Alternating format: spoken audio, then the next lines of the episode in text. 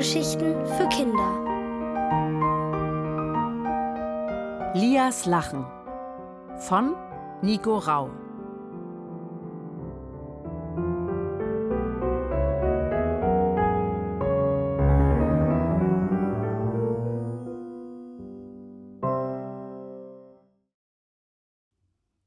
Der Geheimgang zum Schloss. Lia und ihre Freunde Phyllis, Paul und Frosch Rufus saßen ungeduldig in der Hexenküche. Thymian kümmerte sich liebevoll um sie, aber sie mussten endlich zu Ogrons Schloss, um die Lach-Ablauschmaschine auszuschalten. Kein Rismania sollte mehr sein Lachen verlieren. Da klackte es plötzlich am Fenster. Konstantin war zurück. Sie hatten den Leierschwanz einen Vogel, der jedes Geräusch der Welt perfekt nachahmen konnte, als Geschenk zu Ogron geschickt. Hoffentlich hat er Ogrons seltenes Lachen zu Gehör bekommen, dachte Lia. Der Plan war, dass Konstantin sich jeden einzelnen Ton davon merken sollte, denn dieses Lachen war der Schlüssel, um das Schloss betreten zu können. Hexe Thymian ließ den Vogel herein. Warst du erfolgreich? fragte sie. Konstantin plusterte sich stolz auf und nickte. Lia und die anderen jubelten. Für einen fliegenden Mückendieb bist du gar nicht so übel, rief Rufus. Es konnte also losgehen. Als Abschiedsgeschenk überreichte die Hexe Lia ein Fläschchen aus blauem Glas, das wie ein Parfümflakon aussah. Zwei Sprühstöße machen selbst aus wilden Bestien zahme Miezen, erklärte Thymian. Lia steckte das Fläschchen dankbar ein. Schon Rasmus, der Anführer der Kinderpiraten, hatte sie vor einem Ungeheuer gewarnt, das sich im Geheimgang zum Schloss rumtreiben soll. Paul studierte wieder die Landkarte. Sie waren nicht weit von den Felsen entfernt, wo sich der Geheimgang zum Schloss befand. Dort angekommen, entdeckte Phyllis schon bald einen Felsspalt. Lia quetschte sich zuerst durch. Dahinter befand sich ein schmaler Gang, der nach Erde und Feuchtigkeit roch. Eine Fackel warf unheimliche Schattenmuster an die rauen Felswände. Lia drehte sich um und schaute in die angespannten Gesichter von Phyllis und Paul. Sie nickten ihr zu. Rufus forderte Paul auf, ihn auf seine Schulter zu setzen. Denk nicht, ich habe Angst im Dunkeln. Bin nur fußfaul, behauptete der Frosch. Leierschwanz Konstantin landete flatternd bei Lia. Auch er schien sich unwohl zu fühlen. In Lias Bauch kribbelte es vor Aufregung, als sie voranging. Jetzt war es bald soweit. Sie würde sich Ogron und Zauberer Adrian entgegenstellen und versuchen, die Lachablauschmaschine auszuschalten. Nur, wie stellte sie das an? Und würde sie ihr besonderes Lachen wirklich schützen? Lia verdrängte die Gedanken. Immer tiefer führte sie der Gang in den Felsen.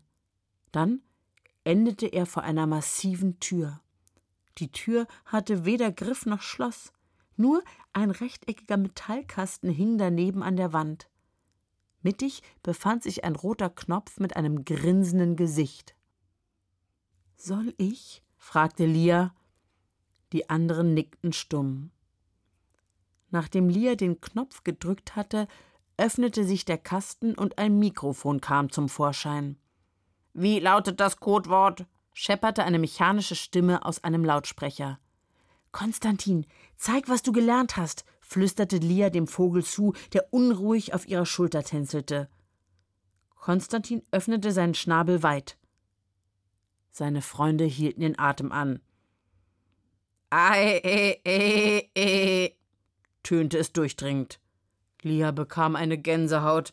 Sie hätte nie gedacht, dass Lachen so scheußlich klingen konnte. Herrscherlachen erkannt, Einlass gewährt, dröhnte die mechanische Stimme, und die Tür öffnete sich mit einem schrillen Geräusch. Konstantin flatterte panisch von Lias Schulter und zurück in den Gang. Soll er ruhig, dachte Lia. Er hatte seine Aufgabe gut erfüllt. Vor ihnen erstreckte sich ein Tunnel. Sein Ende lag im Dunkeln. Keiner sagte etwas. Nur ihre Schritte hallten an den Wänden wieder. Lias Herz pochte heftig. Sie war sich sicher, die anderen müssten es ebenfalls hören. Nach einer Weile erreichten sie eine Abzweigung. Links oder rechts? fragte Lia. Ich weiß nicht. Hier sieht alles gleich aus, meinte Phyllis. Die Landkarte hilft uns leider auch nicht weiter, sagte Paul. Da hörten sie ein Fauchen. Die Freunde erstarrten. Es klang wie eine Meute wilder Katzen, die sich um einen Fisch stritt. Ein wütendes Knurren folgte. Die Bestie, schrie Lia. Die hatte sie glatt vergessen, weil sie so begeistert gewesen war, dass sie Ogron mit seinem eigenen Lachen überlistet hatten. Lauft! rief Rufus, und Paul zog sie kräftig am Arm in den linken Gang. Sie rannten den dunklen Gang entlang, hinter ihnen ein Fauchen und Kläffen. Sie rannten wie verrückt, aber die Bestie schien aufzuholen. Lia roch fauligen Atem, da fiel ihr Thymians Hexentrank ein, doch um ihn aus der Tasche zu ziehen, müsste sie stehen bleiben. Sie schaute sich im vollen Lauf um und sah zwei große Köpfe, beide Mäuler aufgerissen. Die Bestie war nur noch wenige Meter entfernt. Da wurde sie erneut von Pauls kräftiger Hand gepackt und durch eine Tür gezogen. Die knallte hinter ihnen zu und es klackte zweimal. Wo war das Monster? Wo waren sie? Lia schaute sich um. Erleichtert erblickte sie die anderen in dem sonst leeren Raum. Phyllis saß erschöpft auf dem Boden. Sie zitterte. Was war das? fragte sie. Lia setzte sich zu ihr. Auch sie zitterte. Ich hätte euch schon beschützt. Einen kräftigen rechten Haken hätte ich dem Vieh verpasst, behauptete Rufus, während Paul den Raum untersuchte. Die Tür war verschlossen.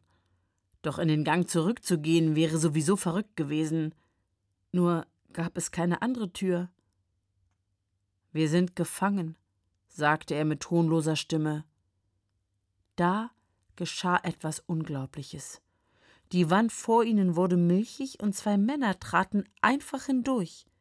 Der eine in rotem Gewand, groß und schlank mit blondem Haar und Ziegenbart, der andere klein und gedrungen.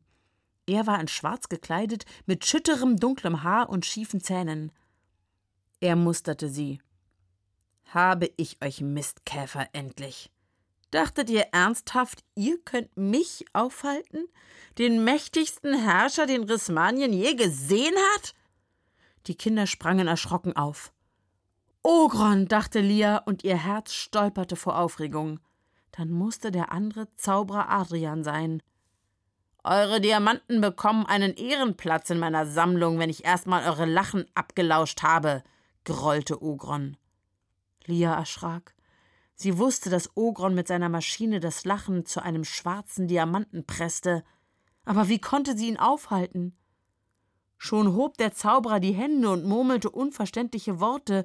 Ogron verzog den Mund zu einer Grimasse und rief: Jetzt gibt es einen Gratisflug, und zwar ins Turmzimmer zu meiner grandiosen Lachablauschmaschine. Ein wabernder Ring bildete sich um die Freunde.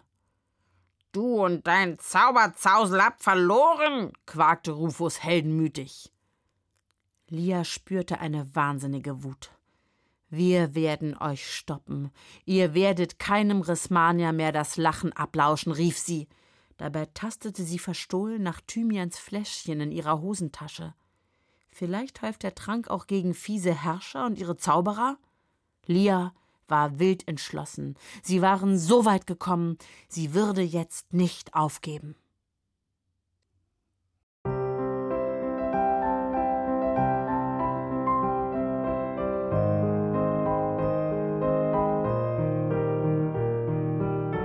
Ihr hörtet Lias Lachen von Nico Rau.